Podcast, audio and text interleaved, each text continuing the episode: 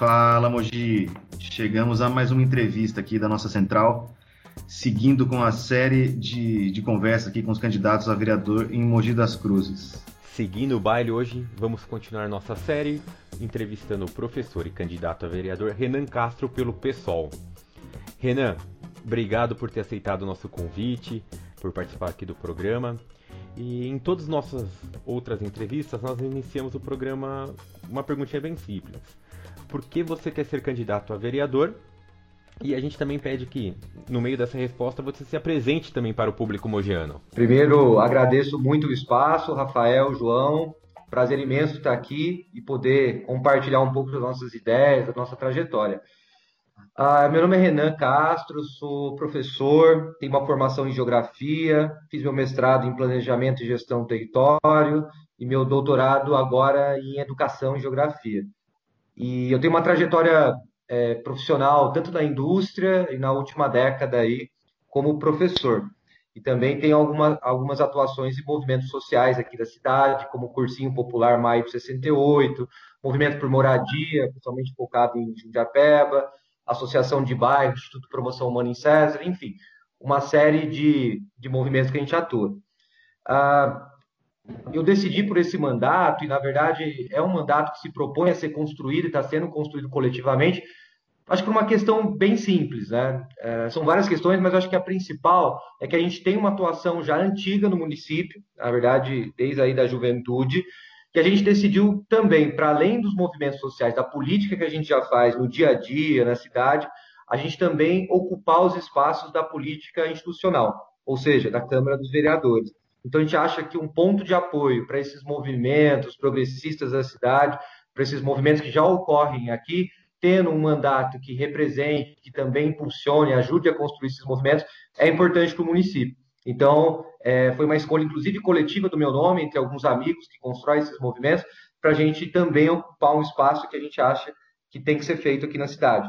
É, até pela conjuntura da política no município, até pelos vereadores que a gente tem, uh, e por tudo. Então, uh, esse mandato a gente decidiu no sentido de fortalecer esses movimentos sociais da cidade que já existem e também ser um ponto de apoio para essas lutas progressistas da cidade. O Renan, aproveitando aqui que você mencionou o cursinho popular maio de 68, é, eu queria saber se você, na parte da educação, pretende, de alguma forma, expandir esse projeto para que atinja mais jovens aqui na cidade. Sim, Rafael. É, qual que é a nossa ideia? O nosso o cursinho, que eu ajudei a fundar junto com mais dois amigos, há quatro anos e meio atrás, a gente tem uma experiência assim bem democrática e horizontal dentro do projeto. Então a gente tem pessoas, uh, professores das mais diversas correntes ideológicas e a gente ainda não discutiu isso internamente no grupo, né? Porque a gente não tem ali um, um presidente ou alguém que mande no projeto qualquer coisa do tipo. O que eu posso dizer é que uma defesa que eu vou ter para dentro do grupo uh, e também para a educação, que é o campo que eu mais atuo, né?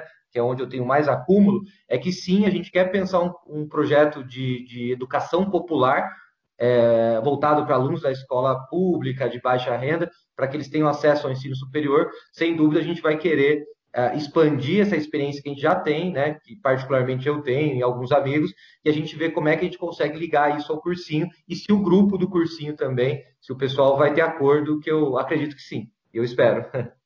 O Renan, ainda dentro do cursinho, é, para quem não conhece o projeto, o que ele é? Você consegue explicar ele com algumas poucas palavras? O projeto é, do Cursinho Popular é uma iniciativa para ajudar alunos da escola pública a conhecerem as possibilidades e ingressarem no ensino superior gratuito, sobretudo a universidade pública, que é o que a gente defende como projeto, né, de educação municipal, nacional, estadual. É, esse é o, é o pilar do cursinho. É, candidato, agora, ainda dentro da sua página, dentro dos movimentos progressistas que o senhor comentou há pouco, é, tem um que coincide muito com uma realidade que eu e o Rafael, por sermos advogados, nós encontramos. No nosso escritório, mais de uma vez, já, já foram pessoas, não só de Jundiapebas, de outros bairros, sempre tentando encontrar uma solução para a moradia irregular dela. Ela mora num terreno de posse ou algo semelhante. E lá na sua página a gente viu que você tem um movimento por moradia em Jundiapeba. E de novo, como a gente está voltado à sua eleição, se você for eleito, caso seja eleito, Você, como vereador, você acha que vai ter força para ajudar o executivo a regularizar toda essa terrenos, não só de Jundiapeba, mas de, de, de Mogi como um todo?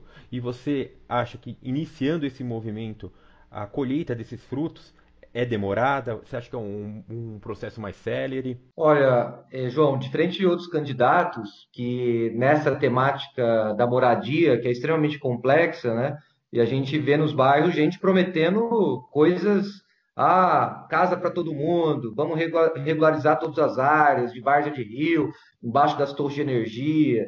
A gente tem escutado muita é, demagogia e muita é, conversa, né? Típica conversa de político. Então, acho que esse é um, é um primeiro ponto. Nossos próprios clientes também já falaram muitas vezes que já escutaram muita história que a prefeitura vai regularizar. Faz 20 anos que estão escutando isso. É, é um papo bem recorrente, né? Sim, sim. E fora os golpes que ocorrem na, nas periferias de Mogi com a questão da moradia. Né? Ah, algum, a maioria, uma parte, acho que até de má fé, né? Áreas que não cabe, por exemplo, o uso e a galera prometendo por um valor parcelado em 20 vezes, uns negócios assim que a gente sabe que em determinadas áreas não cabe, né? Então, vamos lá. A temática da moradia, para mim, é uma temática muito sensível. Até a minha companheira, é o, é o trabalho da vida dela, do doutorado também, ela ajuda a gente, tem um grupo bem forte que vem é, se colocando aqui em Mogi, que não tinha, não tem ainda, na verdade, um movimento consolidado de luta por moradia no município. O que a gente tem falado para as pessoas é o seguinte, né? Naquela região do Rio Jundiaí, Jardim Lair, Oropó, Santos Dumont, toda aquela área de várzea do Rio, uh, no conjunto Jefferson, onde a gente tem uma atuação também bem antiga, uh, que a gente viu um processo também de, de, de apartamentos, que saiu há pouquíssimo tempo agora. Em Jundiapeba, o que, que a gente percebe? Que não, primeiro, não existe uma, uma fórmula mágica. A gente de forma alguma vai, e não estamos fazendo isso nos bairros, olha, se a gente for isso, uma porque não cabe ao poder legislativo, né? não cabe ao vereador. É, e assim, até para o executivo, ah, para resolver a questão da moradia, é um, é um projeto e é uma luta de longo prazo, né? Porque a questão da moradia é uma questão histórica no Brasil que você pega desde 1500, né? Da própria questão da ocupação do, do solo e tudo mais.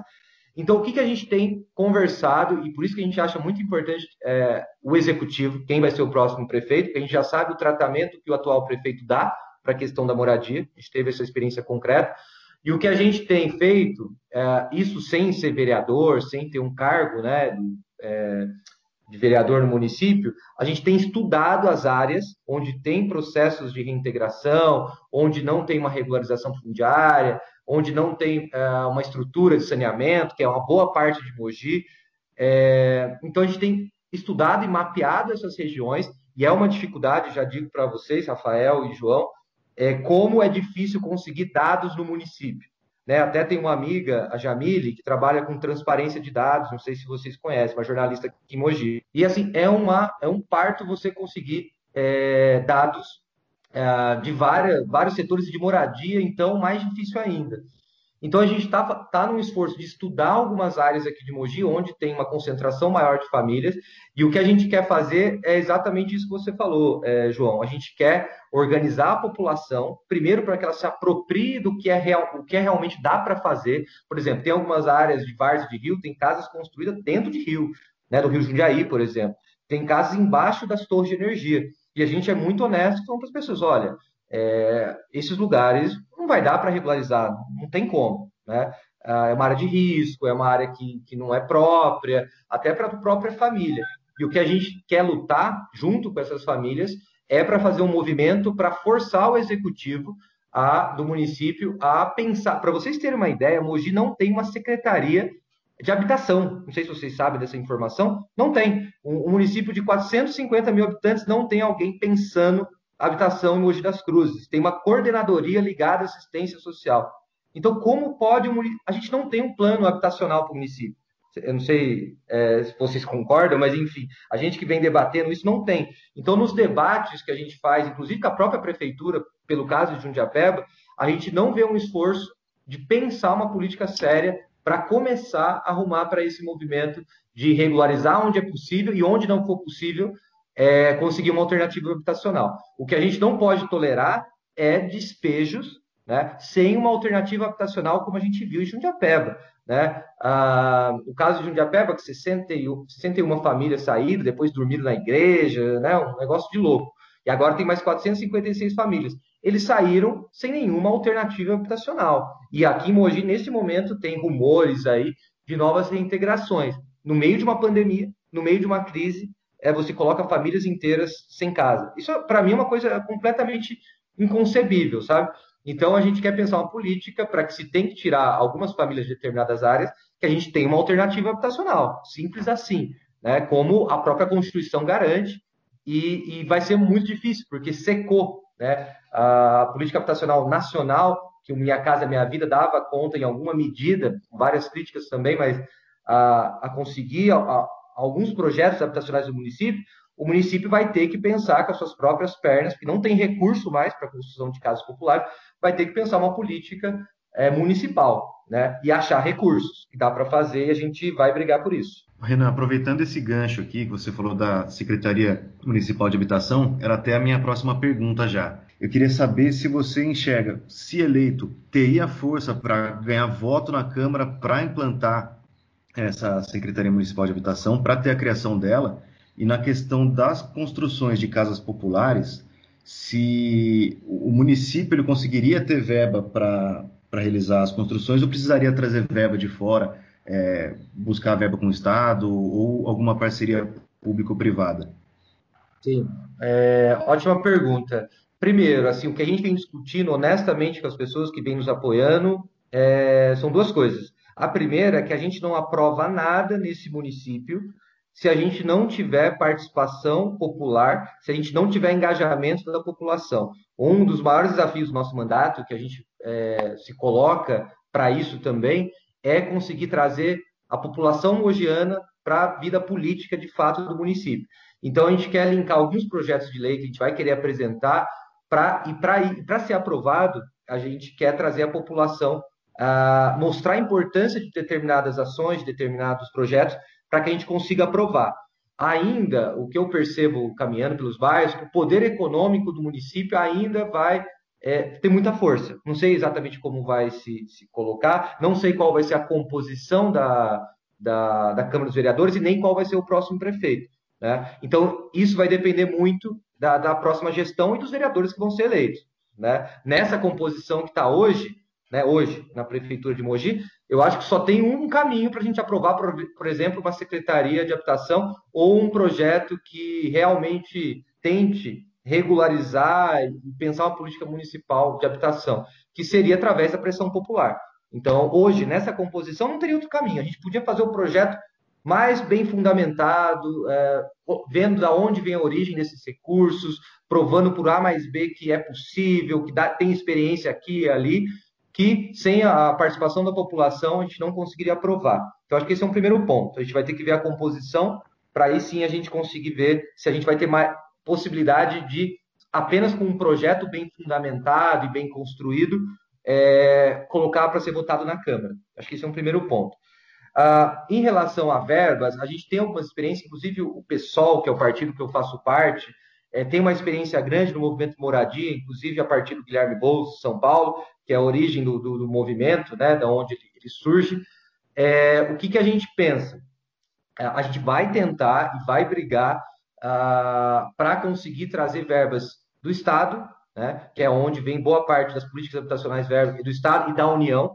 Só que nesse momento, né, é, realmente esvaziou e realmente não tem recursos, uma política deliberada do governo federal, né, não tem recursos para habitação. Então a gente vai ter que ter uma originalidade, a gente vai ter que, inclusive, ter uma, uh, uma ousadia para a gente pensar uma política municipal, não deixar de cobrar a nível estadual e federal o que a Constituição diz, das verbas tal, mas a gente vai ter que ter uma criatividade e pensar uma política âmbito municipal. Então, tirar recursos se vocês olharem o orçamento de 2020 aqui para Mogi, vocês dão uma olhada o que tem em Mogi para habitação, que é 4 milhões e pouco né, de reais, no orçamento de 1 bilhão e 800 e poucos reais. Então, é, primeiro, não tem, é, digamos, um olhar Não tem uma secretaria, isso já mostra a postura do executivo da cidade. Mas, enfim, não tem, além de não ter uma secretaria pensando política habitacional, não tem é, verba para pensar nada em nível local, a nível municipal. Então, o que a gente está pensando é se apropriar de experiências como, por exemplo, construções de casas populares. Em Suzano tem experiências do tipo, em São Paulo tem experiências do tipo, e a gente pensar uma fatia do orçamento municipal para arrumar nesse sentido. E, e para isso, a gente pensa numa olhar, por exemplo, reavaliar contratos de Mogi. Por exemplo, as empresas de transporte aqui em Mogi, com desonerações fiscais, que é conhecido de todo mogiano aqui, uh, vários benefícios para empresas extremamente tradicionais e poderosas do município. A gente reavaliar tudo isso e também realocar parte do orçamento olhando o que é mais prioritário. Pra, ao meu ver, moradia é uma questão prioritária.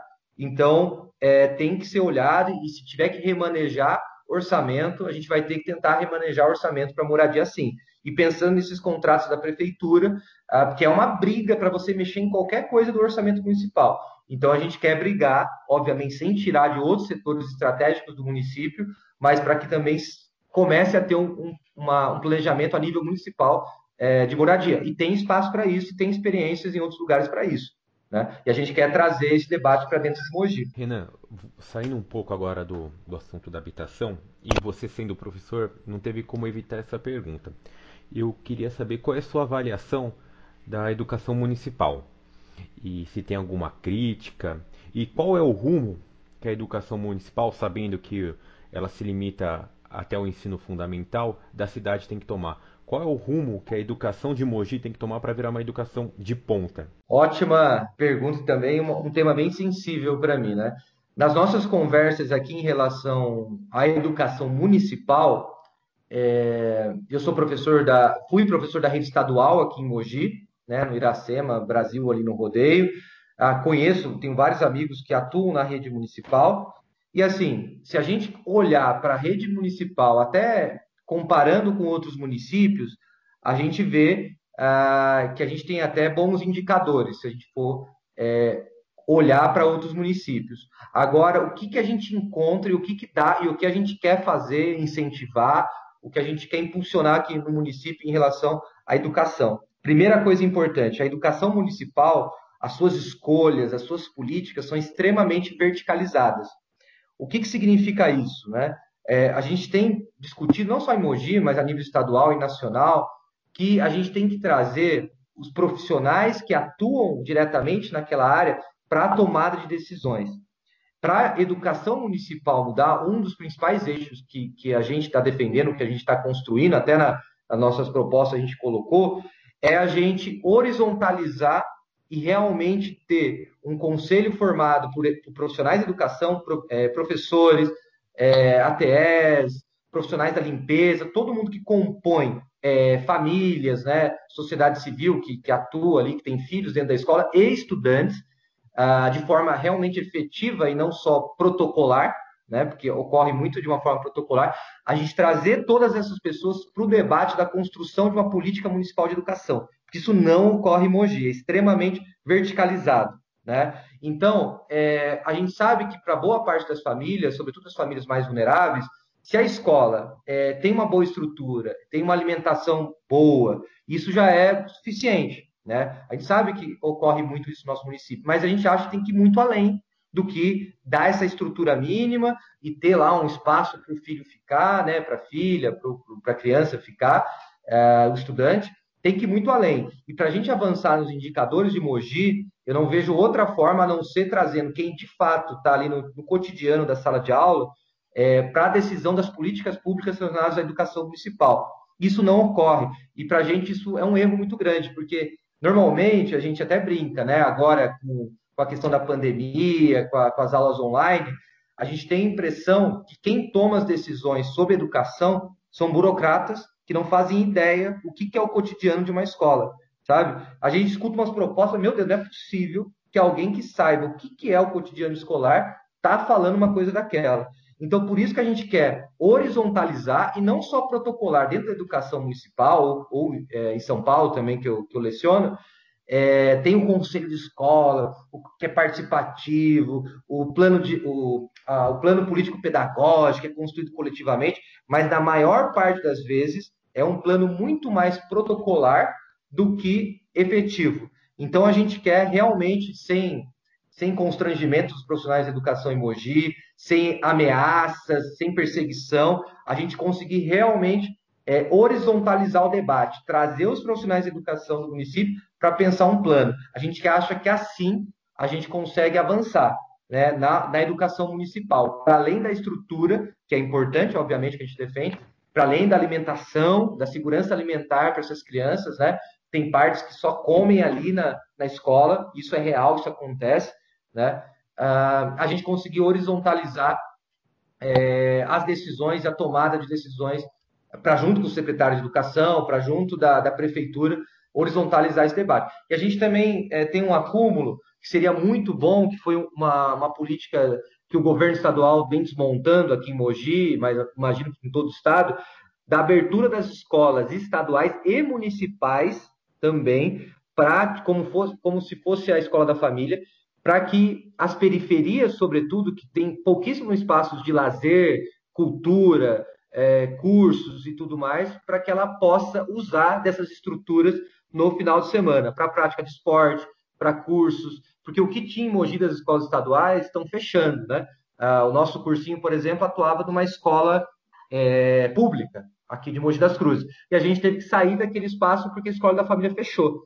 E lá tinha, por exemplo, cursos de, de fisioterapia, de esportes, tinha o nosso cursinho de educação, xadrez, um monte de coisa que a periferia usava, né? E praticamente fechou. E a gente defende que abra as escolas municipais também nos finais de semana, com uma perspectiva de cultura, lazer, artes e educação. Principalmente para a periferia, que a gente sabe que Mogi está completamente abandonada nesse sentido, né? Renan, continuando aqui sobre uh, o que vocês defendem, é, eu vi no seu site que você pretende atuar muito na questão do respeito e apoio à população de lésbicas, gays, bissexuais, travestis e transgêneros. Como você enxerga que o município ele pode atuar de forma positiva, é, apoiando e respeitando uh, essa parte da população? É, eu acho que a primeira coisa, é, numa cidade conservadora como Mogi, é, a gente sabe que Mogi, historicamente, aqui na nossa região, é extremamente conservadora e a gente precisa se colocar de forma clara e não de uma forma também protocolar, como políticos é, se colocam nesse momento, né? A, a gente realmente, a primeira parte é a criação do conselho, né? Aqui em Mogi, é, para LGBTQIA+, né? A primeira coisa é a criação de um conselho, que é uma briga aqui da, do pessoal que se organiza em torno dessas pautas, né? Que realmente briga, que realmente está tentando trazer políticas públicas ah, para esse setor. Então, a, a, primeira questão é trazer um, é, um conselho organizado, ou seja, que a prefeitura reconheça ah, a importância dessa temática dentro do nosso município. Né? Nos, é, alguns dados, o Brasil é um dos países que mais mata, por exemplo, travestis no mundo. Né? Já esteve no primeiro lugar, caiu para segundo, e você tem vários casos aqui no nosso município também, ah, não só no nosso município, no Brasil, de preconceito, de violência, de uma série de coisas. Então, a gente quer realmente é, apoiar, é, entendendo a questão do local de fala. Né? A gente, por exemplo, dentro do pessoal, a gente tem é, amigos, companheiros, companheiras que, que, que atuam nesse movimento. Então, a gente tem dado uma força dentro do partido para que essas candidaturas tenham voz. É, nós gostaríamos muito que a Câmara também tivesse mais mulheres, mais LGBTs, que realmente ocupasse esses espaços. Então, a gente quer ser um ponto de apoio para essa população aqui em Mogi das Cruzes também, respeitando, obviamente, o, o, o local de fala, a, respeitando as organizações aqui de Mogi que já trabalham com essa temática, tem um acúmulo muito interessante, e brigando, entre outros assuntos, para garantir o conselho aqui municipal é, nessa área, que é uma pauta aqui que o pessoal vem brigando e a gente quer estar tá junto, né? Inclusive, a gente assinou uma carta compromisso a nível nacional é, com as pautas da população LGBTQIA+, né? Porque a gente acha que é importante se colocar, é importante estar junto com essa, com essa população. E os prefeitos, por exemplo, aqui, é, de jeito nenhum que fariam esse movimento, né? Uh, por saber que possivelmente perde voto. Mas perde voto, mas é uma discussão até civilizatória. Não tem como a gente ficar fora disso, sabe? Renan, agora há pouco você falou da pandemia. E uma das grandes consequências que a pandemia vai deixar, acho, em especial no nosso país e no nosso município, que é a nossa área de atuação aqui nesse debate, é o desemprego e o aumento do trabalho informal. Você vê como a Câmara ou o Executivo de Mogi, é, eles têm como eles têm ferramentas necessárias para poder, poder aumentar, o, a, aumentar a fomentação de emprego na cidade? Existe uma fórmula já vamos colocar, posta em prática que deu resultado que o município pode sim ajudar ao aumento de emprego? Eu acho que, sem dúvida, o, sobretudo executivo, né, os planos de governo, eu cheguei a ler os, os planos de governo do, dos candidatos a prefeito, você tem ali algumas propostas em relação ao estímulo da, da economia, sobretudo pós-pandemia, é, né? Ah, algo que eu percebo muito claramente, aí eu trago que, que um vereador, eu imagino, né, o legislativo pode fazer, que eu acho que sim, tem um papel. É, a gente criou um projeto chamado Fortalecendo a Economia Local, né, durante a pandemia. Eu sou geógrafo, eu, eu tenho um acúmulo de, de georreferenciamento, de criação de mapas, uma série de coisas, e a gente criou uma, uma plataforma e criamos porque muitos, olha que curioso, né? Muitos pequenos comerciantes de Mogi, pequenos agricultores, nos procuraram durante a pandemia, é, nos procuraram assim, alguns conhecidos nossos, e aí por isso a gente criou essa ferramenta, né? Porque eles não estavam conseguindo escoar, escoar a sua produção, seja ela do campo, seja ela pequenos comerciantes, que a gente sabe que na prática é quem realmente gera emprego uh, maciçamente aqui no nosso município. Então, é, e aí, somente da agricultura, que eu achei que foi muito curioso, é, para vocês terem uma ideia como a prefeitura pode incentivar a criação de empregos ou segurar né, e renda e, e capital girando no município. É, para vocês terem uma ideia, eles criaram um aplicativo aqui no município, só que era muito caro e os pequenos agricultores não estavam conseguindo usar e estavam perdendo mercadoria e tendo que queimar, entregar, doar mercadoria ah, nesse momento de pandemia. Então, por isso, inclusive, que a gente criou para tentar ser uma alternativa, assim, de baixo custo, com alcances bem limitados, mas para tentar fazer uma, uma contrapartida. Ah, o que eu quero dizer com isso? Que a prefeitura, a gente acha que tem que ser o polo que aglutina e o polo que estimula, sobretudo nesse momento, e sobretudo para o pequeno e médio aí, comerciante, empresário e tudo mais, para que a gente consiga é, manter os empregos e depois uh, um movimento de retomada do que a gente perdeu, né? Lá no painel jornalismo, eu estava vendo os dados antes dessa nossa conversa sobre o desemprego aqui no Alto Tietê e Mogi, sobretudo, e você tem um saldo negativo aí bem grande, né, para os níveis de Mogi, e algo que você não, não, se via aqui há bastante tempo. Então, de fato, é, a gente vai ter que pensar políticas e propostas para a geração de emprego e para o incentivo da renda e tudo mais. Tanto que a gente tem discutido, a última conversa do grupo, que está ajudando a, a, construir políticas públicas do, do, do, nosso mandato, a gente discutiu renda básica, né? É exatamente uma renda básica municipal, com uma moeda local municipal, igual o Maricá, não sei se vocês conhecem, lá tem uma moeda chamada Mumbuca, que é uma, uma, uma moeda que só circula no município e só comerciantes são cadastrados no município, que deu muito certo e que, inclusive, na pandemia, já tem um estudo que sofreu menos efeitos em função é, dessa, de, dessa renda básica municipal. É, tudo bem que lá tem os royalties do petróleo, isso ajuda a construir a renda municipal, mas mesmo assim a gente está com uma, desenhamos uma proposta de renda básica para o município, que a gente imagina também que pode é, contribuir para minimizar essa, esses efeitos da pandemia, que são concretos e qualquer governo vai sentir, e que a gente acha, obviamente, que a prefeitura vai ter que tomar a dianteira desse processo. Renan, para finalizar aqui, a gente já está esgotando o nosso tempo, eu queria só saber, no, no, caso de você sendo eleito, e pelo que a gente enxerga aqui nas todas as outras eleições do, no município, é, o atual prefeito geralmente ele cumpre um segundo mandato e boa parte da Câmara do, dos Vereadores ela se reelege, né? Eu queria saber se você eleito conseguiria manter um relacionamento com o executivo e com o, o legislativo aqui do, do, município de uma forma que você consiga transitar bem entre eles? Uma, uma perspectiva propositiva, né? Uh, a primeira coisa é que eu tenho muita fé e muita esperança que a gente vai é, mudar, dar um 360 graus aqui em Mogi em relação ao executivo. Essa é uma primeira esperança e estou, inclusive, a minha campanha está a serviço disso também, né? Uh, de eleger o candidato Rodrigo, Rodrigo Valverde.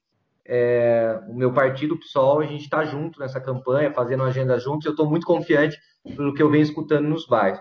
E em relação à Câmara dos Vereadores, é, eu também tenho uma esperança, até pelas prisões que ocorreram, né, que a gente acompanhou, até pelos dois candidatos que são, é, são candidatos a prefeito, que liberam mais duas vagas, fora mais um que teve a, a candidatura caçada, né, que não foi para frente, do Protásio Nogueira.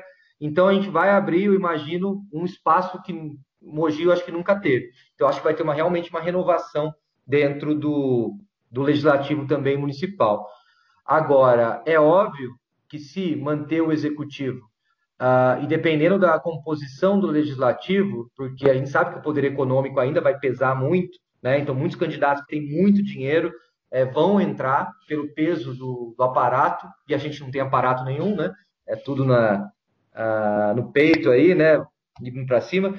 Então a gente vai tentar ter sim um mandato pro, é, propositivo, ao mesmo tempo a gente vai estar tá fazendo uma oposição onde tiver que fazer oposição. É, a, gente, a gente não vai querer cargos, de prefeitura, a gente não vai querer nada disso, que amarra muitos vereadores aqui no município para votar projetos de lei junto com o prefeito, a gente não vai querer nada disso, a gente quer ter uma, um mandato realmente é, independente né, da, do executivo, mesmo que seja o Rodrigo, a gente quer ter nossa autonomia, independência para propor e para criticar o que tiver que criticar. A gente não vai ter aí rabo preso com, com o prefeito, mesmo que seja é, o Rodrigo, óbvio que a gente está muito mais alinhado, eu tenho certeza que ele faria um mandato aí que realmente daria outros ares para Mogi, mas é, com o Marcos Melo, muito menos. Né? A, gente não vai, a gente vai fazer uma, uma oposição propositiva e vamos criticar tudo que tiver que criticar, né? sem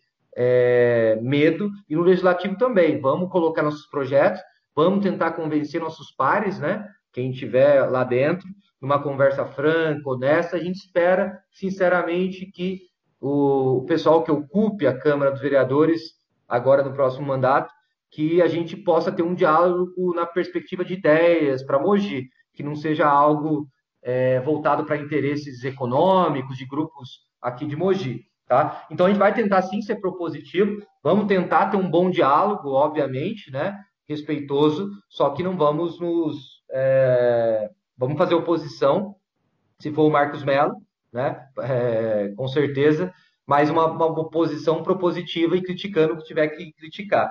E se for com o Rodrigo, aí eu acredito que vai ser bem mais simples a gente trazer coisas novas aqui para o nosso município. Renan, muito obrigado pelo seu tempo, por ter aceitado o nosso convite. E eu agora queria abrir para você deixar algum recado rápido, apresentar suas redes sociais, os seus contatos para o pessoal que tiver ainda alguma dúvida, puder te procurar. Gente, primeiro agradeço muito o espaço. É, a gente está fazendo uma campanha bem modesta, então as redes sociais têm um peso importante. Quem quiser nos acompanhar, arroba Renan Castro Mogi, no Facebook, Instagram e Twitter. A gente tem um site também, que é renancastromogi.com.br. É, nos acompanhe nas redes. É, a gente realmente pede que conheça as propostas dos nossos é, dos candidatos do PSOL, da minha candidatura, e que também é, nessas eleições procure bem a questão do prefeito, que tem um peso grande, e que dê uma atenção especial para o Rodrigo Valverde, uh, que é uma pessoa comprometida com as lutas sociais também, tá bom? Agradeço mais uma vez e tamo junto aí. É isso aí, pessoal. Muito obrigado a todos e até o próximo programa.